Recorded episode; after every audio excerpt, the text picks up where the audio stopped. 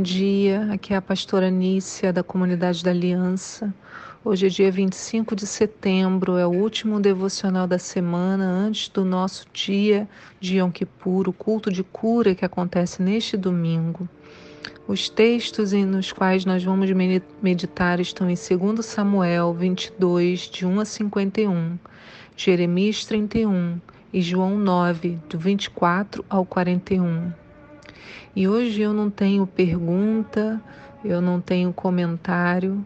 Eu quero chamar você a ler junto comigo o texto de 2 Samuel, enquanto ao fundo a gente ouve a melodia do Conide Rei, que é uma oração de súplica ao Senhor. Esse salmo que está descrito no livro de 2 Samuel é um salmo feito por Davi. Diz: Davi dedicou ao Senhor as palavras desse cântico quando o Senhor o livrou de todos os seus inimigos e da mão de Saul. E Davi disse: O Senhor é minha rocha, é minha fortaleza. Ele é o meu libertador, meu Deus, meu rochedo, nele me abrigo. Meu escudo, minha arma de salvação, minha fortaleza, meu refúgio, meu salvador, tu me salvas da violência. Louvado seja Deus, quando invoco o Senhor, sou salvo dos meus inimigos. Os laços da morte me cercavam, as torrentes de Belial me apavoravam, os laços do Sheol me estreitavam e as ciladas da morte diante de mim. Na minha angústia, invoquei ao Senhor, ao meu Deus lancei meu grito e ele escutou do seu templo a minha voz, e o meu clamor chegou aos seus ouvidos. Aleluia. E a terra treme e vacila, os fundamentos do céu estremecem, pela sua ira eles oscilam. O fumo se eleva de suas narinas e da sua boca um fogo devorador, dela saíam brasas inflamadas. Ele inclina os céus e desce, uma nuvem escura debaixo dos seus pés, cavalga um querubim e alça voo, planou sobre as asas do vento, ele estabelece a treva ao redor de si como uma tenda, o crivo das nuvens, nuvem sobre nuvem, um fulgor diante dele, brasas de fogo ardiam. Nos céus e a troveja, ó Altíssimo, faz ouvir a sua voz, lança flechas e as dispersa, um clarão e as desvia. Os fundos marinhos aparecem, os fundamentos do mundo se descobrem, ao estrondo do Senhor, pelo hálito que exala das suas narinas. Do alto ele manda-me tomar, ele me retira das grandes águas, ele me livra de meu inimigo poderoso, dos meus adversários mais fortes do que eu. Eles me esperavam no dia da minha desgraça, mas o Senhor foi para mim um apoio. Saindo para me pôr ao largo, ele me libertará, pois se comprazeu em mim. O Senhor me devolverá segundo a minha justiça e me retribuirá segundo a pureza de minhas mãos, pois eu guardei os caminhos do Senhor e não fiz o mal, afastando-me de meu Deus. Todos os seus julgamentos estão diante de mim, não me afasto de seus decretos. Sou íntegro para com ele e me guardo do pecado. O Senhor me retribuirá segundo a minha justiça, segundo a pureza que tenho aos seus olhos. Com o fiel tu és fiel, com o homem íntegro tu és íntegro, com aquele que é puro tu és puro, mas com o esperto tu és sagaz. Tu salvas o povo pobre e os teus olhos fixam os altivos para os baixar. És tu, Senhor, a minha lâmpada. Senhor, ilumina minha treva, contigo eu derroto a razia, com meu Deus eu salto muralha. Deus, seu caminho é íntegro, a palavra do Senhor é provada, é um escudo para todos aqueles que nele se abrigam.